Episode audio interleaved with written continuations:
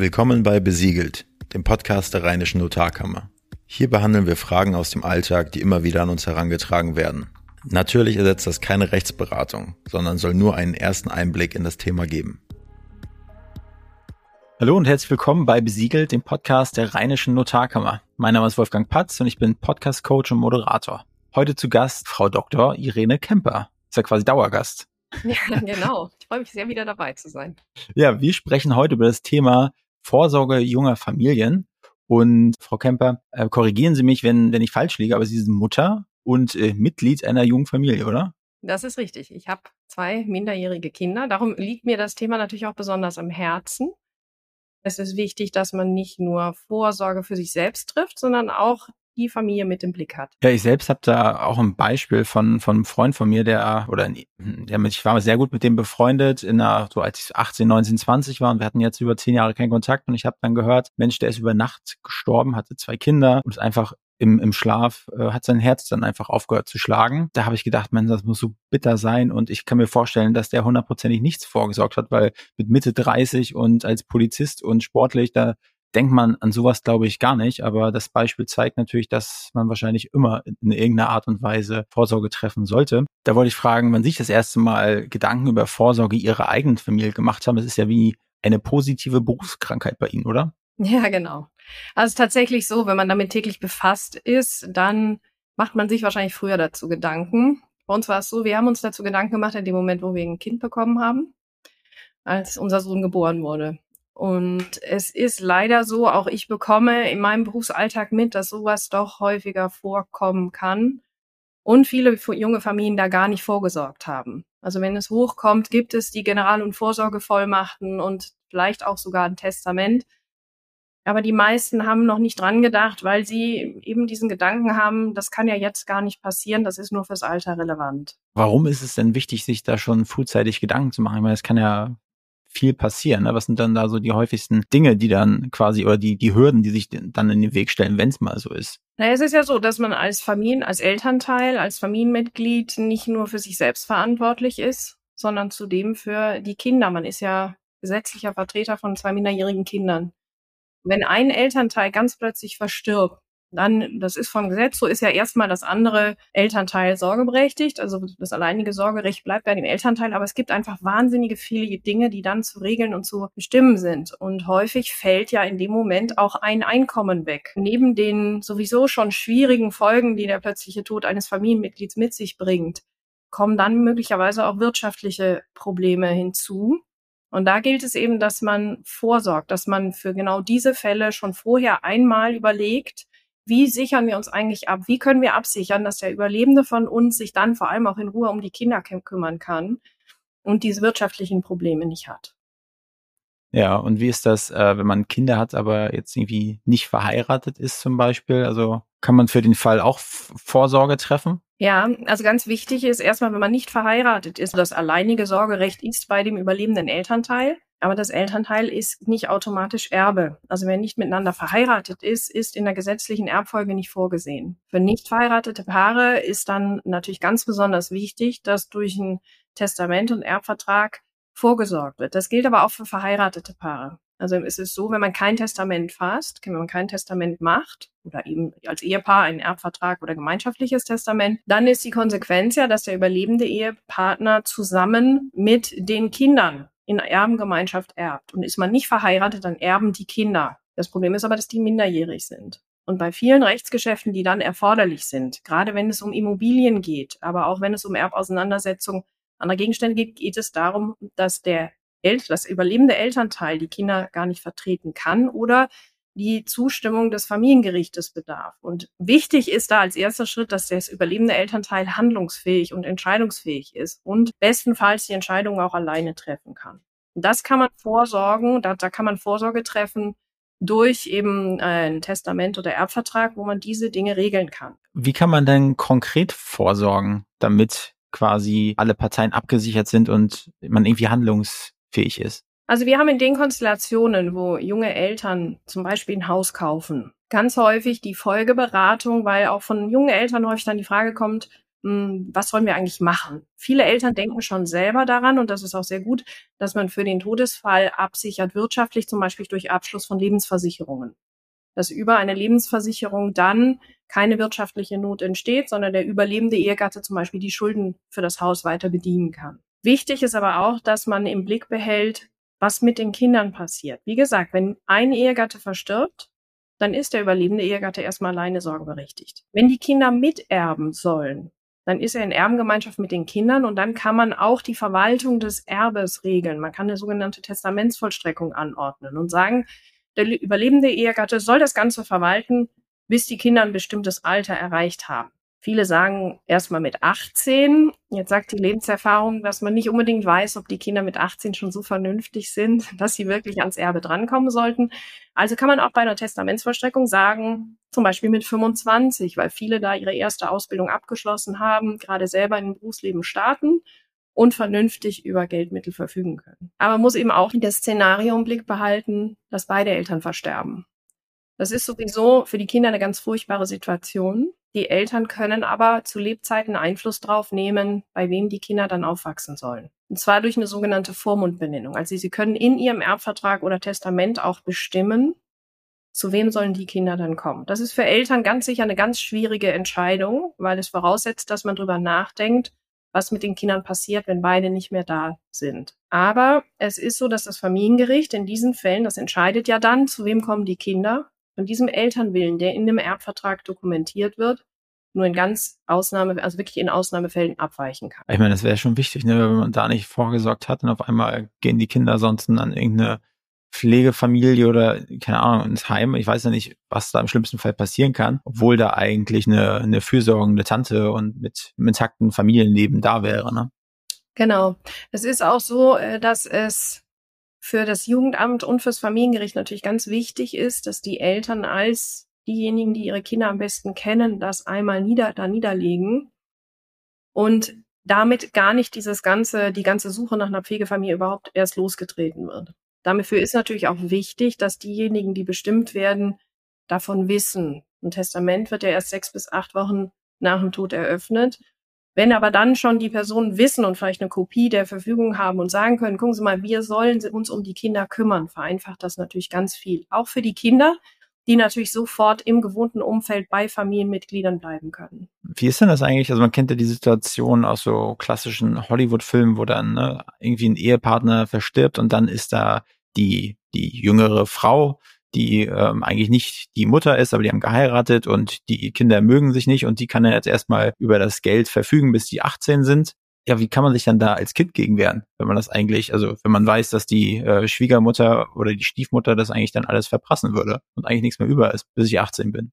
Klar, das Risiko gibt es natürlich. Da ist natürlich immer demjenigen, der das Geld hinterlässt, anzuraten, dass nicht die Stiefmutter oder Schwiegermutter oder wer auch immer die Person ist, das Ganze verwaltet, sondern dass man ganz bewusst jemanden sucht, der das für die Kinder im Rahmen einer Testamentsvollstreckung verwaltet, bis sie selber sich um diese Angelegenheiten kümmern können. Dann ist es natürlich so, dass man nicht nur den Testamentsvollstrecker hat, der das Vermögen verwaltet, sondern der Vormund der Kinder den Testamentsvollstrecker natürlich auch kontrolliert. Und bestenfalls nimmt man da zwei unterschiedliche Personen, so dass man natürlich da auch eine gewisse wechselseitige Kontrolle hat. Das sind ja alles irgendwelche Ausnahmesituationen, ne? Tod oder schwere Krankheit oder so. Benötige ich auch eine, eine Art Vorsorge für Alltagssituationen? Und wenn ja, welche könnten das sein? Genau, Vorsorge für Alltagssituationen ist auf jeden Fall wichtig. Viel ist abgedeckt durch die generalen Vorsorgevollmacht, ne, die den überlebenden Ehegatten oder den, den Ehegatten dazu befugt, alle Entscheidungen zu treffen. Und da ist es auch so, dass in Alltagssituationen Ehegatten sowieso auch alleine für Kinder entscheiden können, so dass man im, im also in dem Fall, dass ein Elternteil ähm, wegfällt oder entfällt, weil es im Krankenhaus liegt oder eine Reha-Maßnahme machen muss, das andere Elternteil die Dinge regeln kann. Wichtig ist wirklich auch für junge Eltern die General- und Vorsorgevollmachten zu machen, dass, dass Eltern, es geht ja vor allem auch darum, dass nicht solche Verwaltungsmaßnahmen und so beschwerliche Maßnahmen oder sogar eine Betreuung plötzlich erforderlich wird, neben der Betreuung der eigenen Kinder, sondern dass man das, dass man die Dokumente einfach schon vorliegen hat, so dass wenn ein Notfall eintritt, es dem Ehegatten, der sich dann wirklich um alles kümmern muss, möglichst einfach gemacht wird und er vor allem in allen Dingen handlungsfähig bleibt. Und wenn ich jetzt möchte, dass zum Beispiel meine beste Freundin auf meine Kinder dann aufpasst, wenn ich nicht mehr da bin oder wenn irgendwas passieren sollte. Wir sind jetzt aber nicht miteinander verwandt. Wie, wie verhält sich das in solchen Situationen? Also die Vormundbenennung ist nicht äh, beschränkt auf Familienangehörige oder Verwandte. Aber dafür ist natürlich ganz besonders wichtig, eine Freundschaft ist ja nirgendwo festgehalten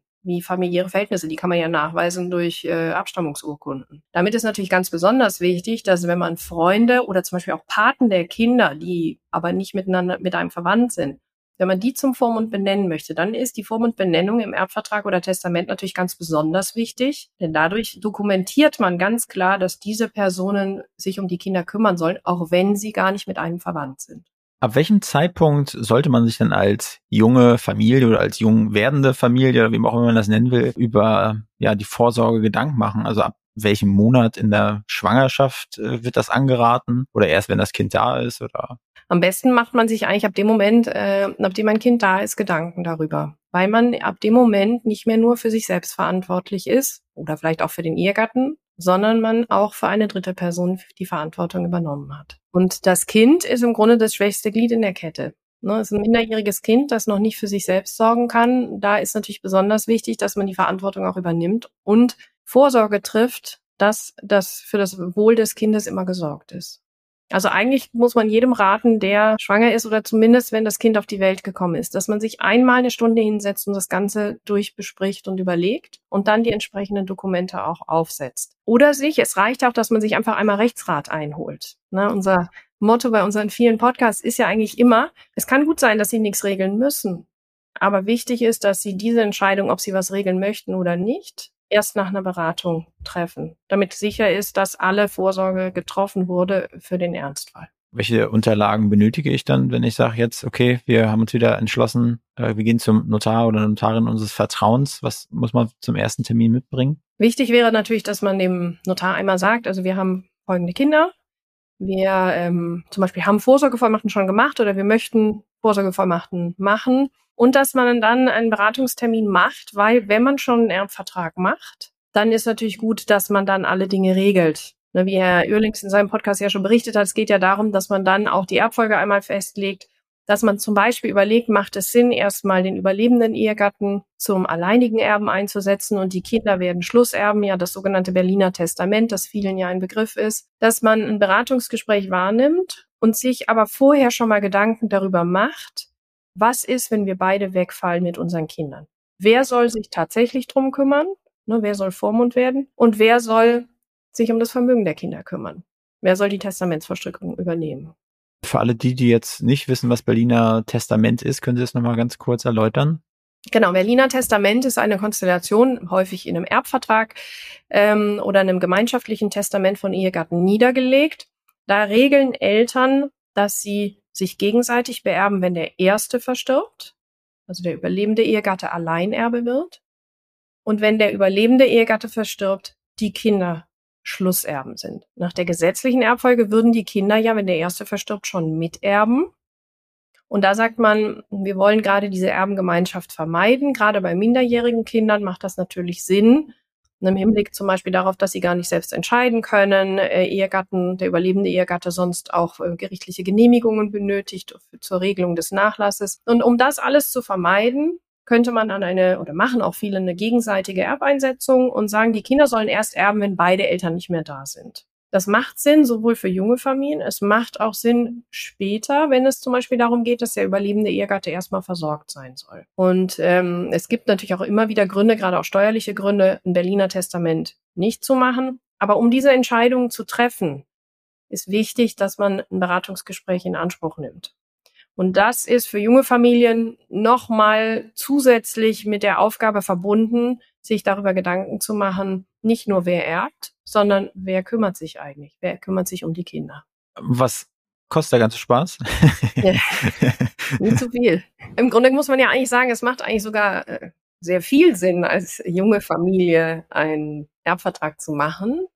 Denn maßgeblich ist ja das Vermögen der Erblasser und Schulden werden damit berücksichtigt bis zu einem bestimmten Maße. Und häufig ist es ja so, dass junge Familien gerade in dem Moment, wo sie eine Immobilie gekauft haben, Schulden aufgenommen haben, über diese Themen nachdenken. Und dann macht es natürlich Sinn, weil dann natürlich auch die Urkunde günstiger ist. ich kann mir vorstellen, dass sich vor allem junge Leute noch überhaupt gar keine Gedanken über das Thema Vorsorge generell gemacht haben, Testament, Patientenverfügung und so weiter. Aber wenn man sagt, hey, auf einmal wird man dann verantwortungsbewusst und dann sagt man, ich möchte jetzt alles richtig machen von Sekunde eins an. Ich glaube, das ist ja auch wie so ein Rattenschwanz. Ne? Ich glaube, wenn man in dem Moment schon für seine Familie vorsorgen möchte, dann kommt ja also alles, was man fürs Alter eigentlich braucht, ja eigentlich schon mit dazu, oder? Genau, es kommt eigentlich alles schon mit dazu und man hat es dann einfach abgehakt. Man hat es dann erledigt. Also die Beratungstermine, die wir haben, wo es für, wo es um junge Familien geht, das ist im Grunde ganz häufig ganz ähnlich wie bei ähm, älteren Herrschaften, die jetzt ihr Testament machen möchten. Die meisten machen so ein Vorsorgepaket, machen einen Erbvertrag und ihre Voll generalen Vorsorgevollmachten mit Patientenverfügung. Das gilt im Grunde für jede Altersgruppe. Nur dass bei den jungen Familien eben der besondere Aspekt der minderjährigen Kinder noch hinzukommt und man vielleicht auch über die Vermögensverteilung nochmal anders nachdenkt oder auch das Ganze doch erst nach hinten verlagert, weil die Vermögens, der Vermögensaufbau ja noch gar nicht abgeschlossen ist. Okay, das bedeutet ja eigentlich nur, wie Herr Oehlings äh, letztens gesagt hatte, da muss man ja eigentlich nur noch regelmäßig zum TÜV. Genau, und dann einmal gucken, dass man alles hat. Okay, Frau Kemper, meine Fragen sind soweit erstmal beantwortet. Haben Sie noch Punkte, die wir ergänzen sollten? Ja, vielleicht noch so einen kleinen Bereich, der gar nicht unbedingt mit Notfällen zu tun hat. Es ist so, was vielen Eltern nicht bewusst ist, dass die Eltern ja gemeinsam darüber bestimmen, wo ihr Kind sich aufhält. Wenn man jetzt mit den Kindern in den Urlaub fährt und man ist gemeinsam unterwegs, dann ist das kein Problem. Aber wichtig wäre, dass man ein Dokument in der Hand hält, wenn man alleine mit Kindern reist. Denn immer mehr Fluggesellschaften und Zollbeamte fragen tatsächlich nach. Da ist immer die Empfehlung, gerade wenn es um Fernreisen geht und ein Elternteil alleine reist, dass man auch an Reisevollmachten denkt und sich da vor dem Abflug oder vor der Reise einmal erkundigt, brauche ich etwas, was brauche ich oder vielleicht auch einfach mal einmal ganz pauschal eine gegenseitige Reisevollmacht macht, wo Eltern sich gegenseitig bevollmächtigen und sagen, mein Ehegatte darf mit unserem Kind immer in Urlaub fahren. Also ist das so so ein bisschen Vorsorge für potenzielle äh, Entführung oder dass man einfach mit den Kindern irgendwie sich ins andere Land absetzen möchte? Genau. Da, also sagen wir es mal so, es ist natürlich klar, dass das gerade nicht gewünscht ist. Aber hm, die Fluggesellschaften, die die Familie ohne das weitere Elternteil befördern, möchten sich natürlich gegen Vorwürfe absichern, dass sie das nicht überprüft haben. Und darum verlangen das immer mehr. Und interessanterweise haben wir häufig vor Schulferien eine höhere Anfrage für Beglaubigung von Reisevollmachten. Vielen Dank, Frau Kemper. Sehr gerne. Also ich nehme aus der Folge mit, oder ich kann ja mal für wahrscheinlich alle Zuhörer hier sprechen. Das heißt, wenn ihr ne, gerade eine Familie plant oder eine junge Familie habt oder wie auch immer, an welchem Punkt ihr gerade seid und jetzt auch erkannt habt, hey, eigentlich ist das nur zum Besten für eure Kinder, für, wie sie meinten, für das schwächste Glied in der Kette. Ich glaube, da sollte man nicht lange überlegen und einfach einen, einen Termin beim Notar oder bei der Notarin des Vertrauens machen. Wenn noch keiner da ist, dann ja, sich einfach im Internet schlau machen, welcher das dann sein könnte und einen Termin vereinbaren. Das habe ich so nicht auf dem Schirm gehabt, aber nach dieser Folge habe ich das definitiv auf dem Schirm, wenn es mal soweit sein sollte. Wunderbar. Sehr gut. Ja. Also, Frau Dr. Kemper, vielen lieben Dank für Ihre Zeit und ich freue mich auf jeden Fall auf das nächste Zusammentreffen, wahrscheinlich digital. Wunderbar, sehr gerne. Ich mich auch. Wir hoffen, dass euch die Folge gefallen hat. Folgt gerne den Social Media Kanälen der Rheinischen Notarkammer. Für Anregungen jeglicher Art sind wir immer offen. Schreibt uns gerne über Instagram oder an podcast.rhnotk.de. Für eine konkrete Beratung wendet euch an den Notar oder die Notarin eures Vertrauens.